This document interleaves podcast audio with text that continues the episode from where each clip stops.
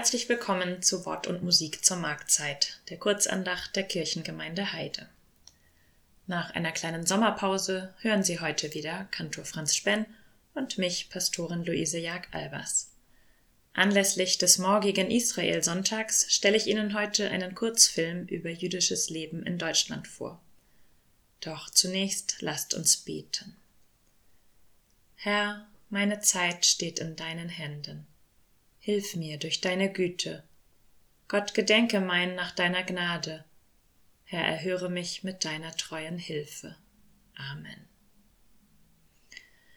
Wohl dem Volk, dessen Gott der Herr ist, dem Volk, das er zum Erbe gewählt hat. Dieser Vers aus dem Psalter ist der Wochenspruch für die Woche, die für uns morgen mit dem Israel-Sonntag beginnt. Jedes Jahr am zehnten Sonntag nach Trinitatis geht es uns um das Verhältnis von Israel und Kirche. Dieses Jahr ist zudem das Festjahr 1700 Jahre jüdisches Leben in Deutschland. Die evangelische und die katholische Kirche in Deutschland beteiligen sich daran mit der Kampagne beziehungsweise jüdisch und christlich näher als du denkst. Diese Kampagne lohnt und bildet und ist nötig, denn Antisemitismus bleibt eine Gefahr. Bei unserem letzten interreligiösen Dialog hier in Dithmarschen im Frühjahr berichtete die Jüdin Adriana Stern, die Corona-Pandemie zeigt den uralten Antisemitismus, als wären wir wieder um 100 Jahre zurückgeworfen worden. Diese Tatsache schockiert uns bis ins tiefste Innere. Natürlich wussten wir, dass Antisemitismus nie aufgehört hat zu existieren, auch wenn er über eine längere Zeit für eher im Verborgenen vor sich hingeschlummert hat. Ja, jede und jeder von uns erlebt Antisemitismus in ihrem Alltag.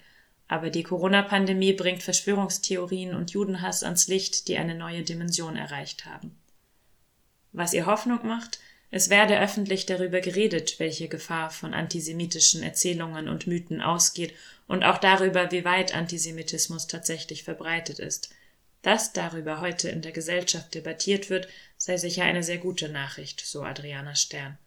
Und sie freut sich an den unzähligen Veranstaltungen in diesem Jahr, die feiern, dass Juden hier seit mehr als 1700 Jahren leben. Mazel Tov könnte man auf Jiddisch sagen. Alles Gute. Mazel Tov Cocktail ist der Titel eines Kurzfilms aus dem letzten Jahr. Er zeigt einen Cocktail, eine Mischung aus Eindrücken des 16-jährigen Dima. Dima, Dimitri eigentlich, ist Sohn russischer Einwanderer, Schüler an einem Gymnasium im Ruhrpott und er ist Jude. Das wäre nicht der Rede wert, wenn nicht alle ständig darüber reden würden, so auch sein Klassenkamerad Tobi, der ihn eines Tages in der Toilette mit einem unsäglich schlechten Witz über das Schicksal der Juden in Deutschland provoziert. Dima könnte darüber hinweggehen, aber dazu hat er keine Lust, und so haut er Tobi eine rein. Er wehrt sich dagegen, in eine Opferrolle gedrängt zu werden. Das sei, so der junge jüdische Regisseur Arkadi Kate, die Rolle des Juden, der auf jeder Gedenkveranstaltung daneben steht und jedes nie wieder verständnisvoll abnickt, sich vielleicht sogar mit Blick auf den Mordanschlag auf die Synagoge in Halle auch noch für die stabile Eichentür bedankt. Das Zurückschlagen gegen Antisemitismus bezeichnet Regisseur Kate als eine Art innerer Befreiung. Für Dima im Film hat sein Ausraster einen Schulverweis zur Folge.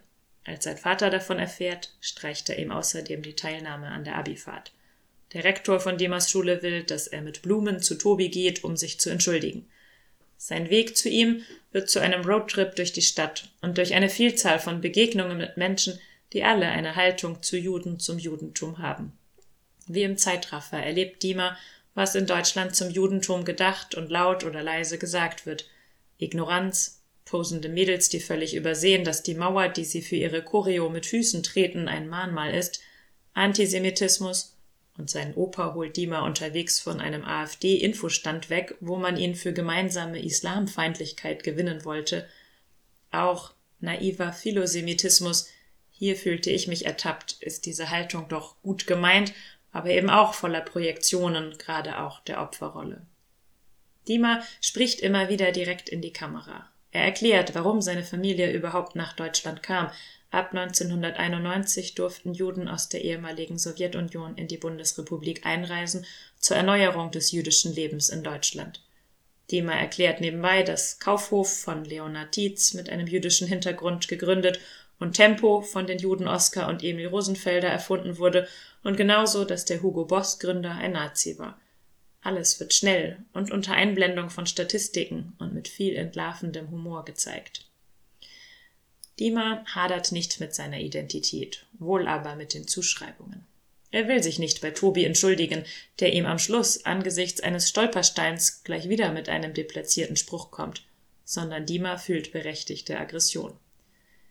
In der Realität müssen wir sprechen, sagt der Regisseur Kate, im Dialog sein. Im Film, in der Kunst können wir auch mal jemandem die Nase brechen, einen Muzzle-Toff-Cocktail werfen.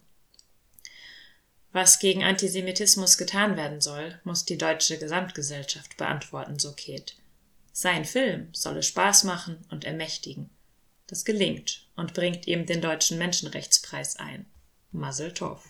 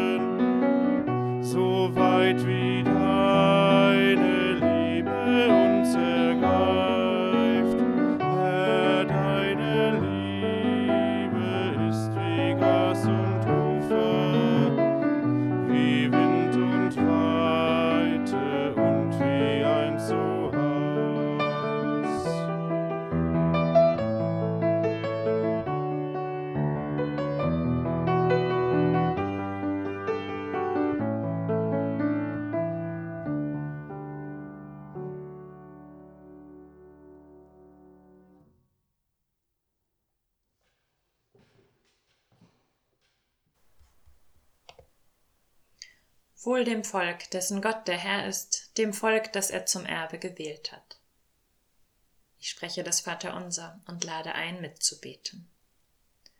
Vater unser im Himmel, geheiligt werde dein Name. Dein Reich komme, dein Wille geschehe, wie im Himmel, so auf Erden. Unser tägliches Brot gib uns heute und vergib uns unsere Schuld, wie auch wir vergeben unseren Schuldigern. Und führe uns nicht in Versuchung, sondern erlöse uns von dem Bösen. denn dein ist das Reich und die Kraft und die Herrlichkeit in Ewigkeit. Amen. Der Herr segne dich und behüte dich. Der Herr lasse leuchten sein Angesicht über dir und sei dir gnädig. Der Herr erhebe sein Angesicht auf dich und schenke dir seinen Frieden. Amen.